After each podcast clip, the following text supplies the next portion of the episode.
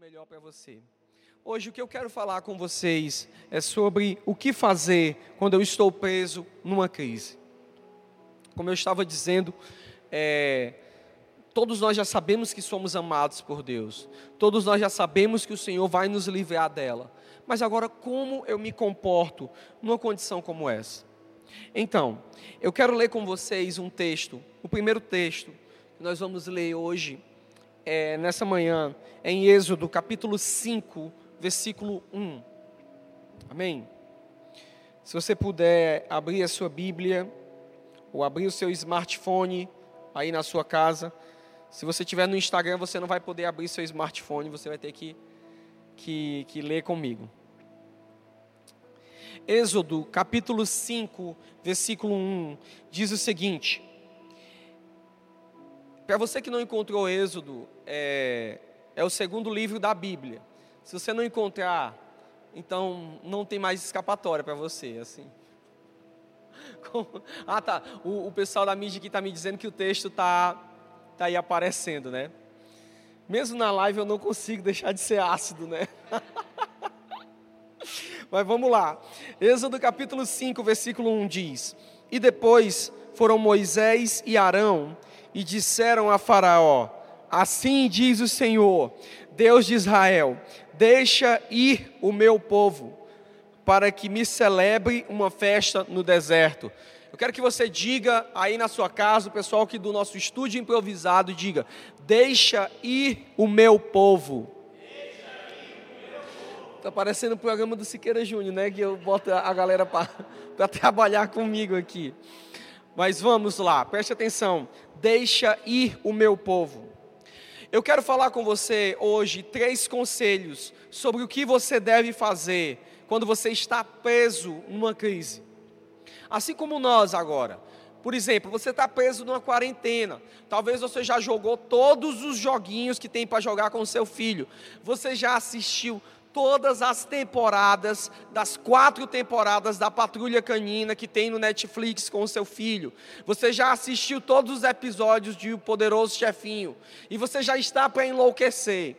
O seu filho está brincando de King Kong na geladeira. Você já não tem mais o que fazer. A sua esposa, ela está dando rolé de final de semana. Ela sai do banheiro, entra na sala, vai para o corredor, entra no quarto. E assim vocês ficam rodando. Se você está nessa condição, se você também se encontra preso, e aí, o que fazer nessa hora? Primeiro, né? Primeiro, nós temos três conselhos, mas temos um conselho bônus. Primeiro é que você tem que estar na live da Casa Amarela, você tem que estar assistindo ou no Instagram ou no YouTube. Vai para o YouTube, o YouTube você pode jogar na sua TV e assistir com a qualidade melhor ainda. Ok? Mas qual a primeira coisa que eu devo fazer quando eu me encontrar preso dentro de uma crise? A primeira coisa que você tem que fazer é não fazer nada. Não faça nada. Essa é a primeira coisa que eu tenho que dizer para você, ok? Tendo dito isto, eu vou te explicar o porquê. A primeira coisa que você precisa considerar ao não fazer nada quando você se encontra num período de crise, é muito complicado. Por que, que essa tem que ser a primeira coisa? Porque quando você se encontra preso numa crise, você quer tomar medidas desesperadas. E as medidas desesperadas geralmente são irracionais. A alma fica turbulenta, você fica nervoso, as emoções afloram. E esse é um, um primeiro estágio da batalha das emoções. Sabe, você se encontra preso dentro de uma condição que você quer urgentemente, você precisa mostrar que você precisa sair dali. Ok? Olha bem para mim agora e o que, é que eu vou falar para você. É, preste bem atenção nisso. Você precisa levar em consideração o que o Senhor disse para você e qual promessa o Senhor tem para você. Israel estava presa no Egito, e como estava presa no Egito, é, talvez um momento de escravidão, talvez um momento de dor, chega um momento que, que é insuportável. é melhor a morte do que viver uma vida de escravidão. Então, o que é que acontece nesse momento? Nesse momento, talvez Israel fosse pela sua própria força do braço iniciar uma rebelião, só que só tinha uma coisa: quando Deus dá uma promessa, ele zela por cumpri-la. E há 450 anos atrás, Deus tinha dito para um homem chamado Jacó que o povo seria levado ao Egito, mas que também sairia de lá carregando muitas riquezas. Então, uma das coisas que nós precisamos entender é que quando eu encontro, me encontro numa crise, eu não consigo ver todo o panorama do que Deus está fazendo.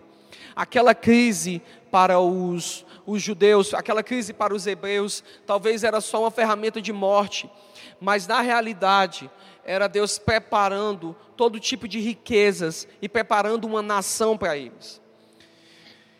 E Deus estava trabalhando mesmo sem eles verem. Então, quando eu me encontro preso numa crise, eu preciso entender, e eu quero que você diga isso comigo: Deus zela pela sua promessa. Vamos lá, declare isso: Deus zela pela sua promessa. Isso mesmo. Então, por que, que eu não devo fazer nada? Porque talvez no âmbito das emoções e talvez no ímpeto de querer fazer alguma coisa, você se levante contra o cumprimento da promessa que o Senhor tem para você. Lembre-se, aquele que está sentado no trono diz: fiel e verdadeira é a minha palavra. Ele zela pela sua palavra. Deus, ele é o primeiro a estar é, completamente é, envolvido com a promessa que ele deu até você. Então, se você hoje está numa condição de prisão em uma crise, se você se vê cercado por uma, uma crise, a primeira coisa que você precisa trazer à sua memória é: qual promessa eu tenho de Deus? Qual promessa existe sobre a minha casa? Qual promessa existe sobre os meus negócios? Que palavra o Senhor ele deu sobre a minha empresa? Que palavra o Senhor trouxe sobre a minha igreja, sobre o meu grupo de discipulado? Qual foi essa palavra? Sabe, gente, a palavra que Deus me deu esse ano é que esse ano seria uma colheita de alegria. E eu não vou permitir que uma crise me tire a promessa. Porque na realidade, se Deus me falou que esse ano eu teria uma colheita de alegria, então a crise é um elemento que vai me catapultar para essa colheita de alegria. A crise nada mais, nada menos é. Diga comigo agora onde você está, diga comigo, a crise é um empregado da empresa de Jesus. Você precisa entender isso. Essa crise está trabalhando para ele. Não tema. O povo de Israel estava aprisionado, escravo, alguns até morriam no Egito. Só que mal sabiam eles que o ouro, a prata, as riquezas a qual Israel seria construído, seria todo com o ouro, com a prata e com as riquezas que foram levadas do Egito. Deus estava enriquecendo eles. Então, tenha calma, não se mova, espere, Ele vai cumprir a sua promessa e estão dentro desse processo de não fazer nada. Se eu não posso fazer nada, se eu não posso me movimentar, se eu não posso sair, diga comigo, eu ainda posso falar. Vamos lá, diga comigo, eu ainda posso falar. Então você precisa confiar na promessa e declarar a promessa. É necessário isso. Talvez você não pode sair de casa, Talvez você não pode sair para trabalhar, talvez você não pode se reunir com seus amigos, talvez você não possa se encontrar nem mesmo com o seu discipulador, com o seu pastor, mas você ainda pode declarar, você ainda pode falar. Isso ninguém vai poder impedir, ainda que você esteja dentro da sua casa. Deixa eu te explicar um princípio, um princípio poderoso para se vencer batalhas espirituais. Declare a promessa do Senhor. Em Êxodo, capítulo 5, Deus falou para Moisés: Vai e diz a Faraó: Deixa o meu povo ir. Você sabe quantas vezes Faraó ouviu de Moisés?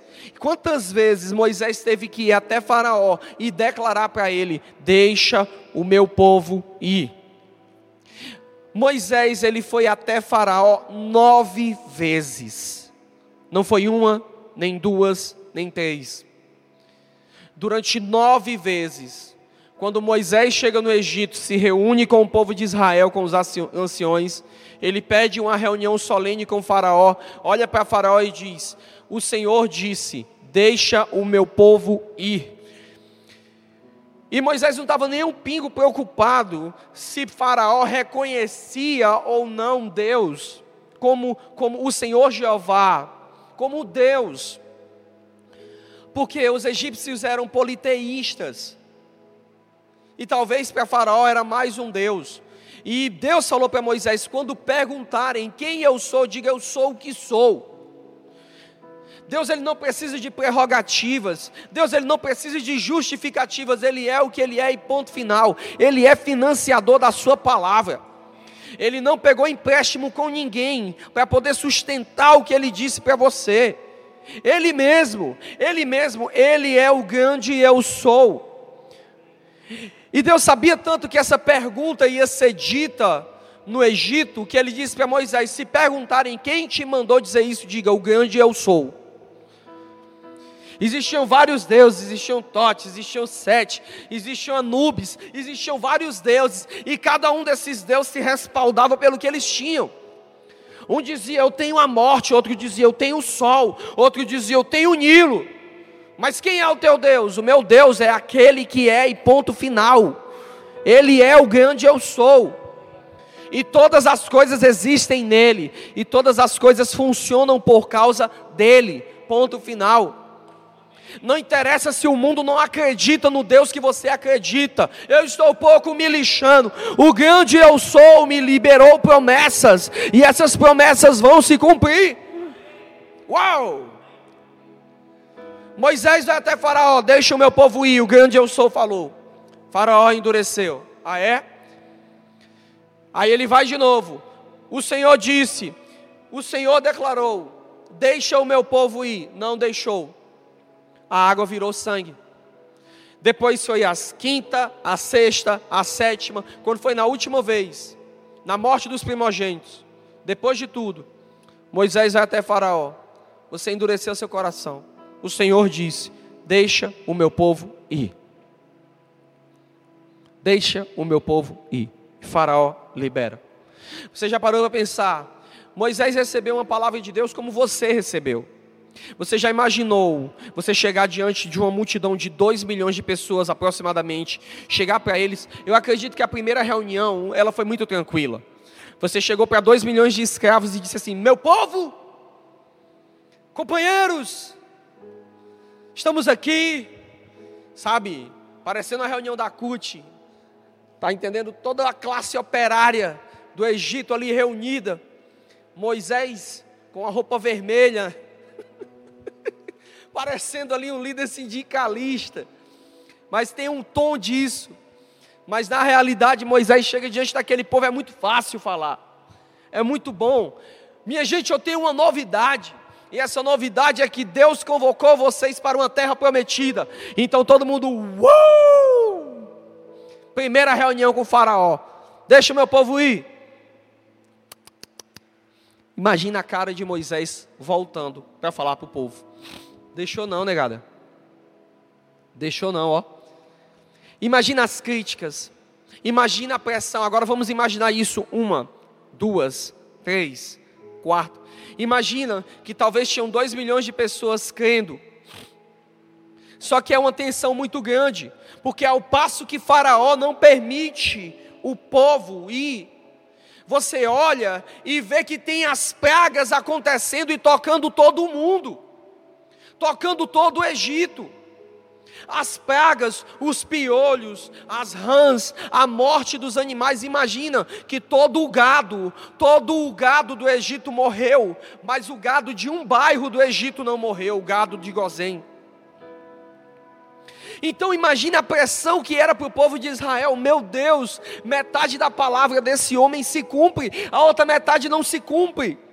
Isso é um processo que Deus está ensinando como se vence batalhas espirituais, como se vence batalhas espirituais a nível governamental, como se vence batalhas espirituais a nível nacional, se vence com a declaração: deixa o meu povo ir, uma, deixa o meu povo ir, duas, deixa o meu povo ir, três, quatro, cinco, seis, sete, até chegar o um momento em que a palavra declarada ela vai vencer porque eu declarei essa palavra, eu declarei até que ela se transformou em verdade.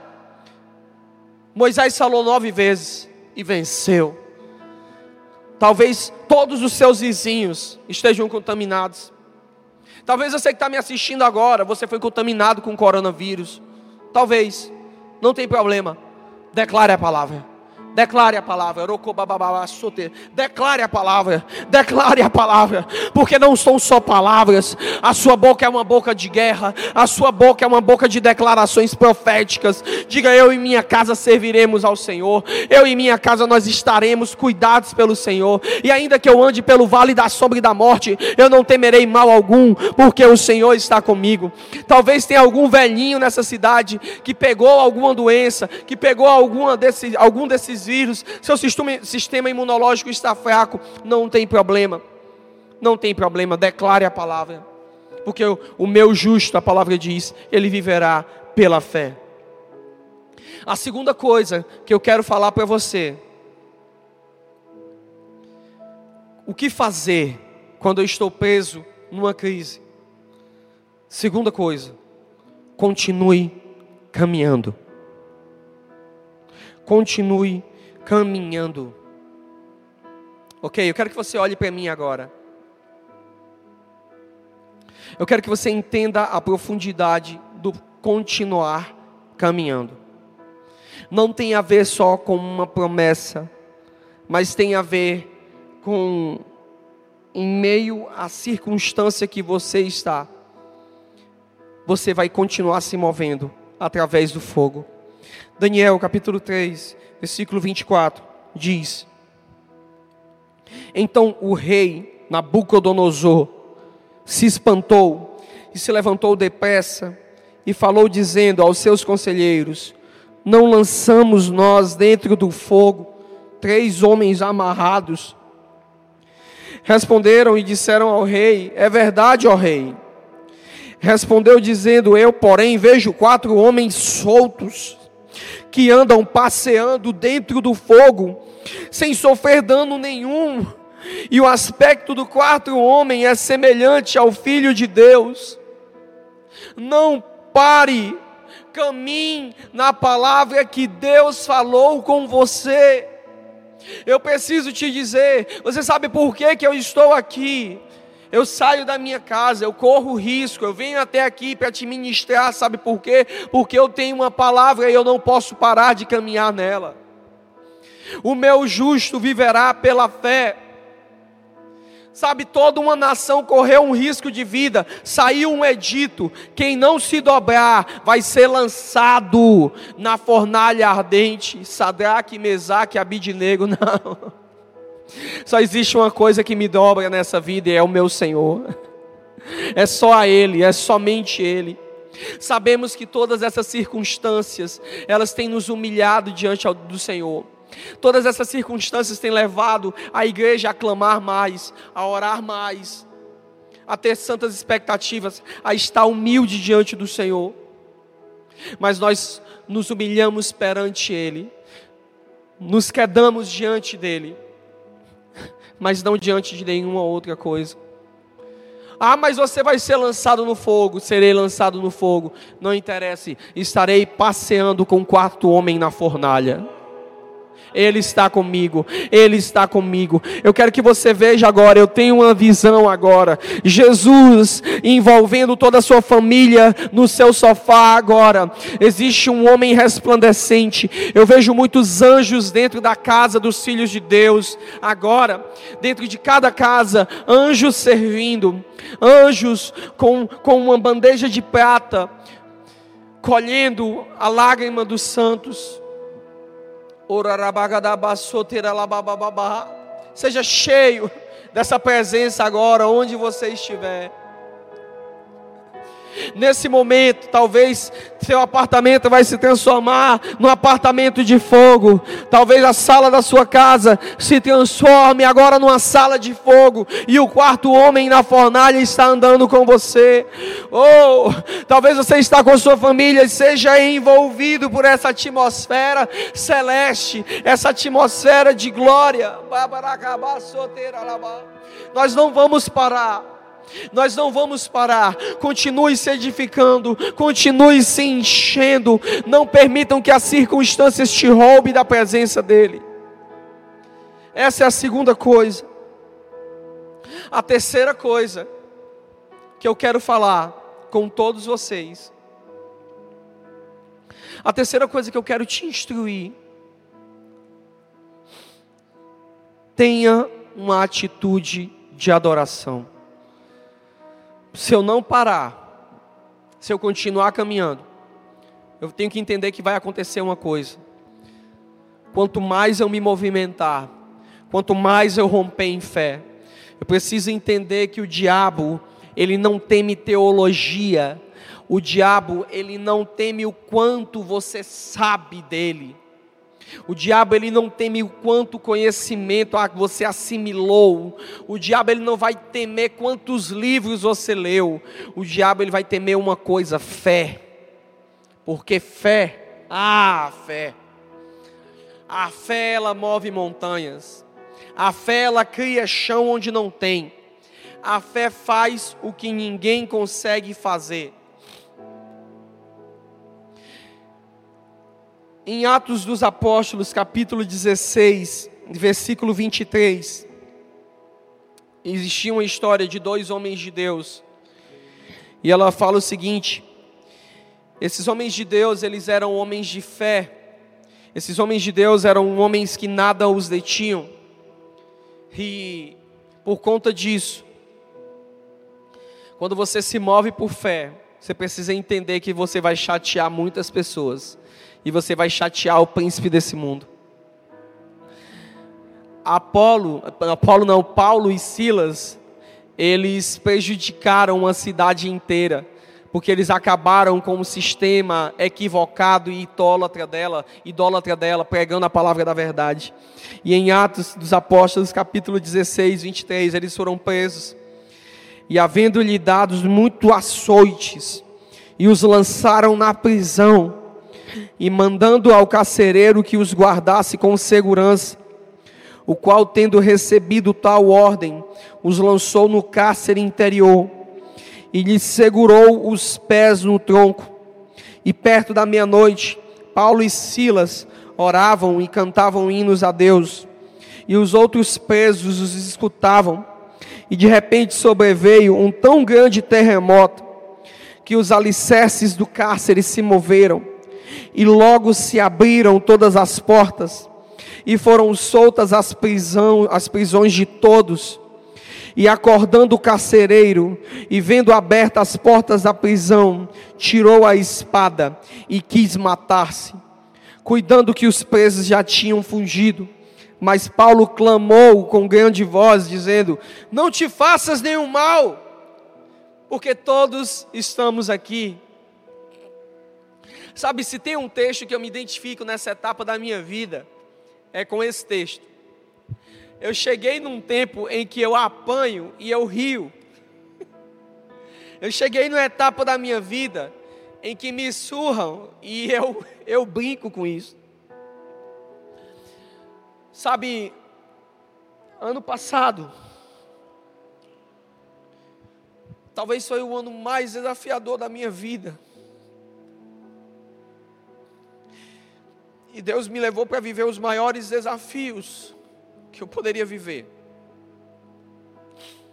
Sabe, eu olho uma foto minha no ano de 2018, eu olho, eu vejo como, quanto eu tinha de inocência no olhar, de que eu não sabia o que é que as batalhas que eu teria que lutar no ano de 2019. E no começo do ano eu sabia que eu ia ter uma grande batalha, e eu não tinha nenhum tostão para ir para Cuba. E Deus me desafiou em meio a. Eu já teria uma batalha enorme em transicionar a Casa Amarela do local onde nós estávamos para um local, sabe, onde nós estamos hoje. E eu não tinha também nenhuma condição. E Deus me desafiou a ir para Cuba. Eu não queria ir para Cuba, mas Deus me desafiou. E eu fui para Cuba. E, e chegou um dado momento em que eu estava sobrevoando o Pacífico. E, sabe, estava tudo aquilo. Poxa, eu vou para Cuba. Primeiro eu vou passar dez dias longe da minha esposa, do meu filho. Eu amo muito eles. Mas é engraçado, eu estou viajando sobre o Pacífico, cara. Eu, eu nunca imaginei que eu poderia estar sobre o Pacífico. De um lado eu olho e vejo o Pacífico, do outro lado eu olho e vejo o Atlântico, no meio o Panamá. Eu só era um menino que saí da favela, cara. Estar ali já era uma coisa muito louca para mim. Eu já tinha vivido batalhas imensas. Mas aprove ao Senhor que eu assistisse um filme chamado Rei do Espetáculo. Eu te encorajo a assistir esse filme. Porque esse filme é ele é um musical e eu não gosto de musicais, mas aquele filme me quebrou. Porque ele é um musical espetacular. E eu assisti aquele filme mordendo um lençol, sabe, e, e, e, me cobria. Eu teve um momento que eu me cobri, eu comecei a berrar. Uma das coordenadoras da Casa Amarela, a Pamela, estava do meu lado. Eu fiquei imaginando o que, é que ela estava pensando. É, é, é, eu estava com outros coordenadores da casa, com o meu pastor. Mas só ela viu esse momento, todos os outros estavam dormindo. Mas ela viu. E, e porque não deu para conter. E aquele, aquele filme fala a história de um homem, o, o, o P.T. Barnum, que ele, ele, ele era um cara sonhador, que não tinha nenhuma pers é, é, é, perspectiva de que o quadro financeiro dele poderia mudar. Ele foi demitido da empresa dele e ele teve uma ideia. A ideia dele foi começar um circo, mas não um circo, um circo de atrações que nunca ninguém tinha feito. Então ele começa a fazer isso e ele começa a proporcionar arte e começa a proporcionar um espetáculo.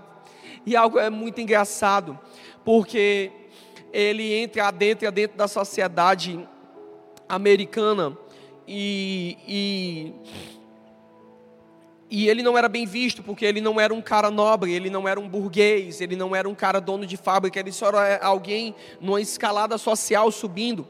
E ele estava ganhando muito dinheiro, mas em meio àquele, àquele circuito todo, ele, ele não conseguia acessar a nobreza dos Estados Unidos.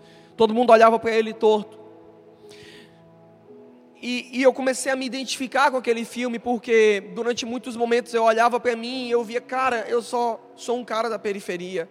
Eu só sou um cara. É, é, é, isso que eu vou fazer é grande demais. Isso que eu vou fazer é, é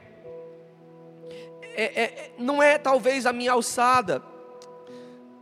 Só que enquanto eu estava fazendo, pensando aquilo, eu comecei a assistir aquele filme. E eu vi que aquele homem, ele não se limitou pelas condições sociais dele, Deus começou a me ministrar, veja isso. Veja o poder de um sonho. Veja o poder de um sonho. E aquele homem não se limitou pelo que todo mundo dizia. E ele juntou as pessoas que nunca adentrariam dentro de uma sociedade nobre. E tem um momento no filme em que o, o, os, os amigos do Barnum, eles não conseguem entrar dentro de uma cena. E eles podem assumir, ficar ali escondidos, ou eles podem ir mostrar a cara e dizer que as palavras que se levantam contra eles não vão permitir, eles não vão permitir que firam eles, eles não vão permitir que vão parar, que eles vão andar através dessas palavras que ferem como uma bala, eles não vão se limitar pela condição física deles, eles não vão se limitar pela condição social deles, o show não deve parar, eles vão continuar, eles vão continuar. E quando eu comecei a ver aquilo, eu vi que Deus tinha me cercado das pessoas mais improváveis que existiam nessa cidade. que Deus tinha me dado, talvez aqueles que ninguém acreditaria. Mas eu não poderia parar. Eu não poderia parar. O bar não, parou. Eu não poderia parar.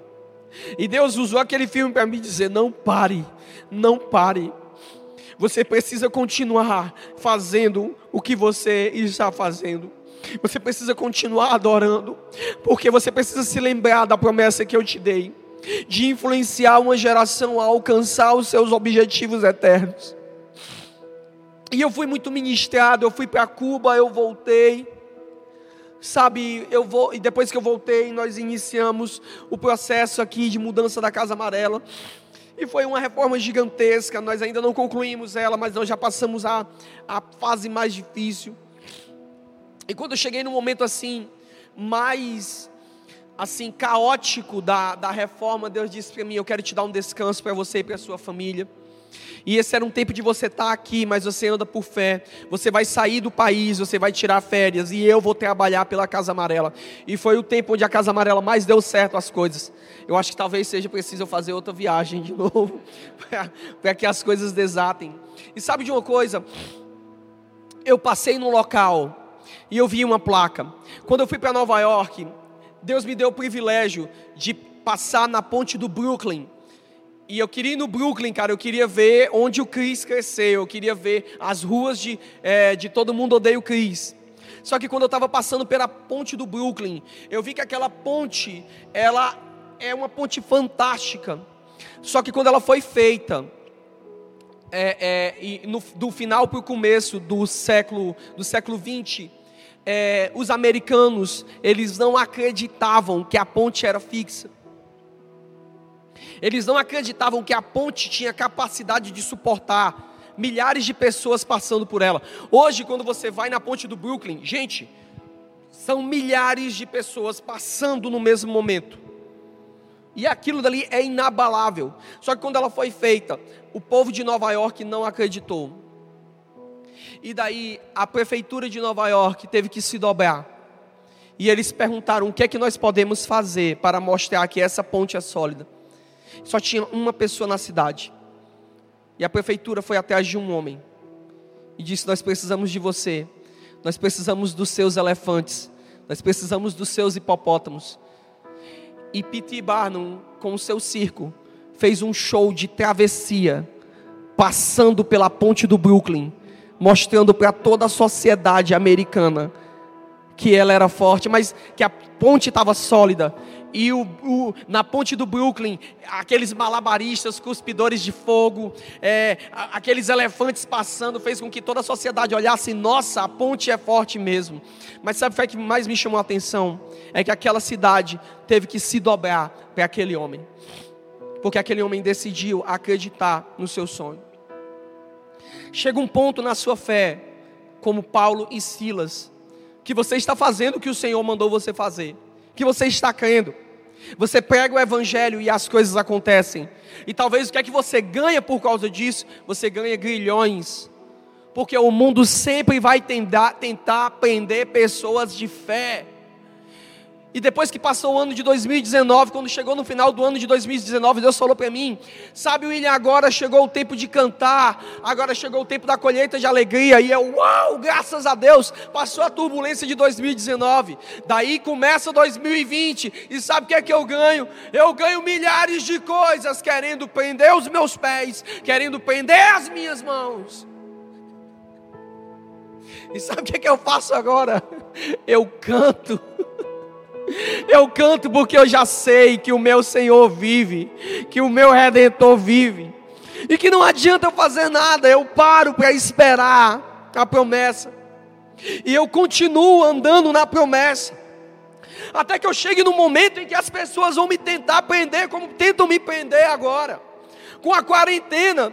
E sabe o que é que eu faço? Eu adoro. Quando não há nada mais o que fazer, eu adoro. Eu continuo declarando. A vida está me surrando. Veja, Paulo foi açoitado. Paulo foi preso. Você já imaginou? Ele estava lá, sabe por quê? Porque pessoas que andam pela fé, elas não são baseadas pelo sentimento exterior, elas são baseadas pela promessa interior. E ele sabia, ele sabia. E eu quero que você entenda agora. A igreja agora de Jesus, nesse momento, ela está atada. A sua estrutura está presa. Não tenha medo, igreja, adore. Adore. Porque vai vir um terremoto tão poderoso sobre as nações, vai vir um terremoto tão precioso sobre as nações, que o mundo vai ser chacoalhado, e tudo que pode ser chacoalhado será chacoalhado. E sabe o que é que vai acontecer depois das coisas serem chacoalhadas? O mundo não vai correr para longe de nós, querendo outra salvação. O mundo vai ver que quem produziu esse terremoto foi a igreja, e o mundo vai dizer: Nós queremos estar onde vocês estão, nós queremos ficar com vocês vocês. Paulo, ele gritou, houve um sistema, houve uma guarda, houve uma autoridade no mundo que disse assim: Meu Deus, nós vamos morrer. Eu vou me lançar sobre a minha espada. E Paulo disse: Não faça isso. Está todo mundo aqui. Está todo mundo aqui. Chegou o tempo nas nações em que as nações vão dizer: a igreja é estrutura sólida.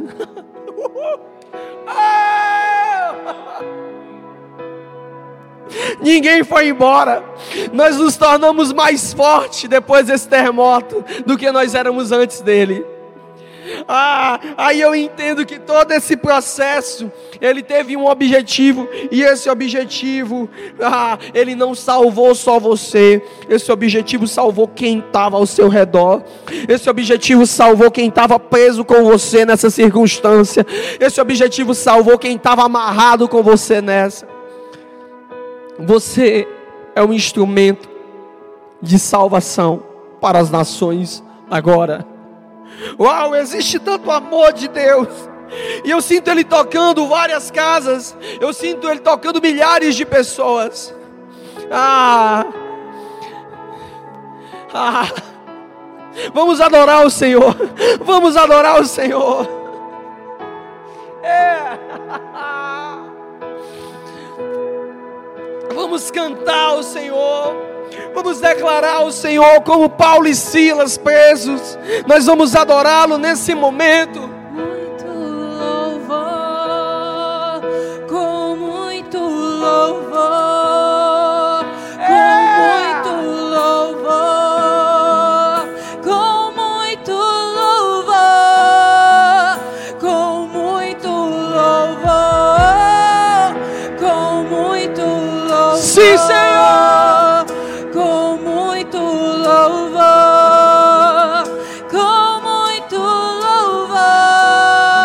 Deus não rejeita oração. Deus não rejeita oração. Oração é alimento. Oração é alimento. Sim, Senhor. Como Silas nós cantamos, como Paulo nós cantamos.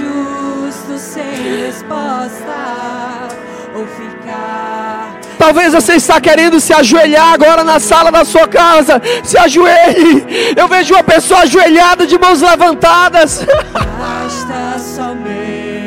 Deus vai liberar um terremoto sobre as nações.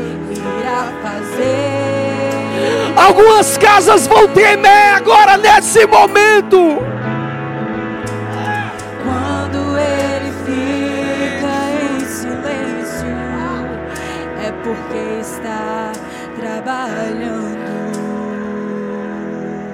Sim, adore ao Senhor. Levanta sua voz. Basta somente o que Deus irá fazer.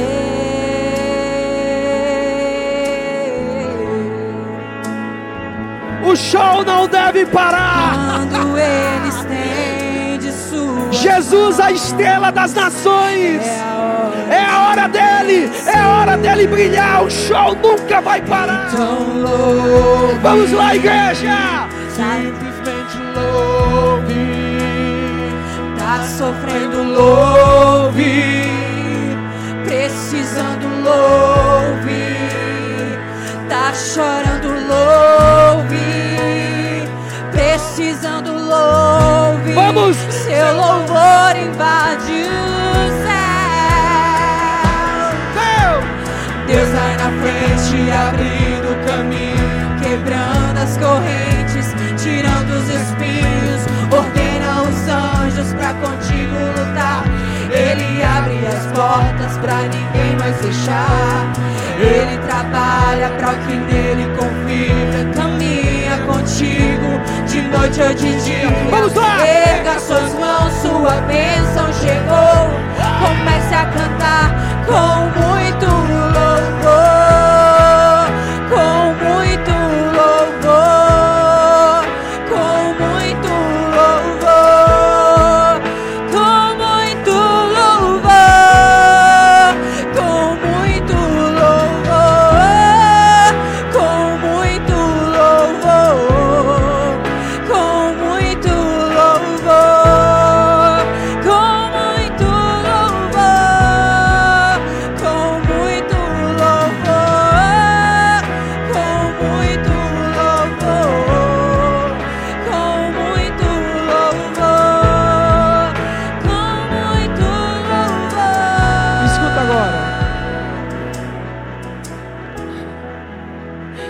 A unção da força do Altíssimo esteja te enchendo agora, onde você estiver,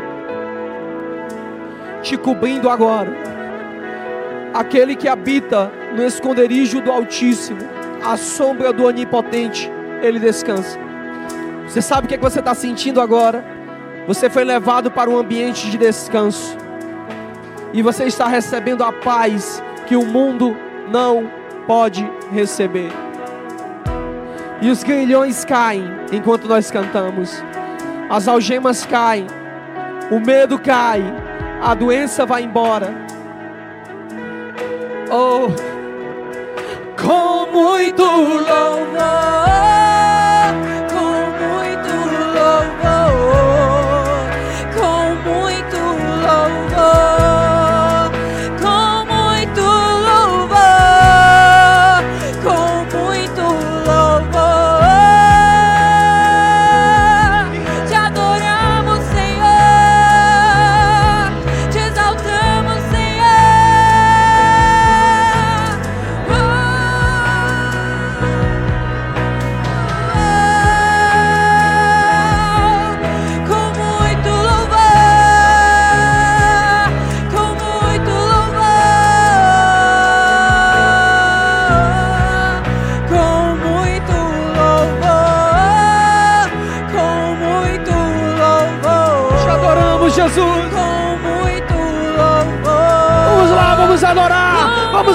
adorar. É a adoração que você precisa. Tenha uma atitude de adoração. Com muito louvor, com muito louvor, com muito louvor.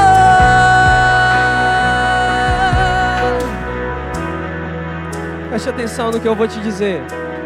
Três coisas que você precisa fazer quando está parado numa crise. Primeiro, não faça nada. Lembre a promessa. Segundo, continue andando na promessa. Isso é muito mais profundo do que sair de casa ou não sair. É uma atitude de coração. Terceiro, tenha uma atitude de adoração. Canções são armas. Canções são armas. Porque quem está com você nessa vai ser beneficiado pela sua salvação. Eu sinto que muitas igrejas terão seu seu número de membros dobrados depois dessa, de- desse período. A Casa Amarela vai receber um novo nível de pessoas, um novo número de pessoas. Sabe por quê? Porque nós não paramos. Você está recebendo a palavra de fé onde você está. Amém. Foi um prazer estar com todos vocês. A Talita vai estar mais uma vez aqui, é, é, dando os avisos para você que não recebeu na primeira parte.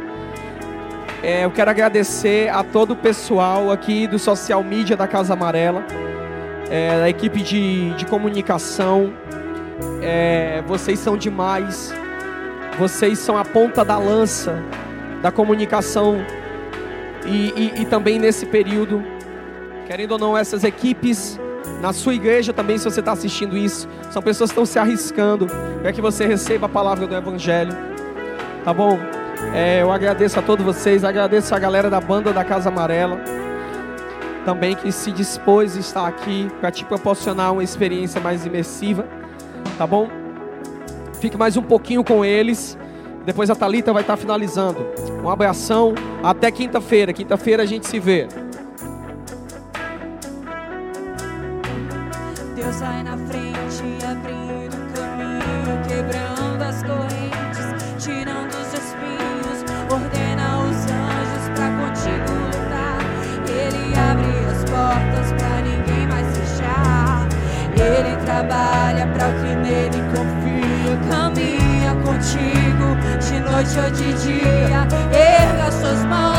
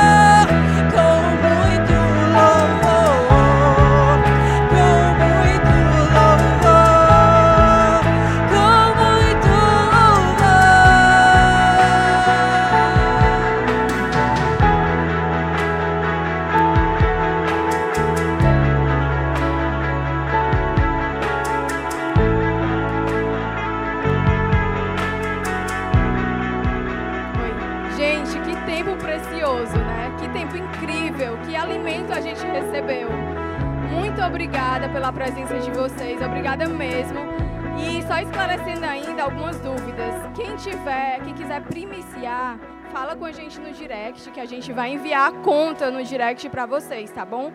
Mas se você quiser ofertar ou dizimar, a conta vai aparecer novamente aí na tela e aí você pode de- é, transferir para essa conta ou, como a gente já combinou antes, pelo PicPay, tá bom? E Deus abençoe muito a semana de vocês. Não se preocupem que a gente vai voltar aqui com outras transmissões. Lembrando que quinta-feira a gente se encontra, na- encontra naquele tempo de instrução que eu falei para vocês. E domingo a gente tem uma próxima live. Então não se preocupem, a gente vai continuar conectado. A gente vai continuar recebendo alimento, tá bom? Deus abençoe a semana de vocês e muito, muito obrigada pela participação. Nós estamos juntos nessa. Amém?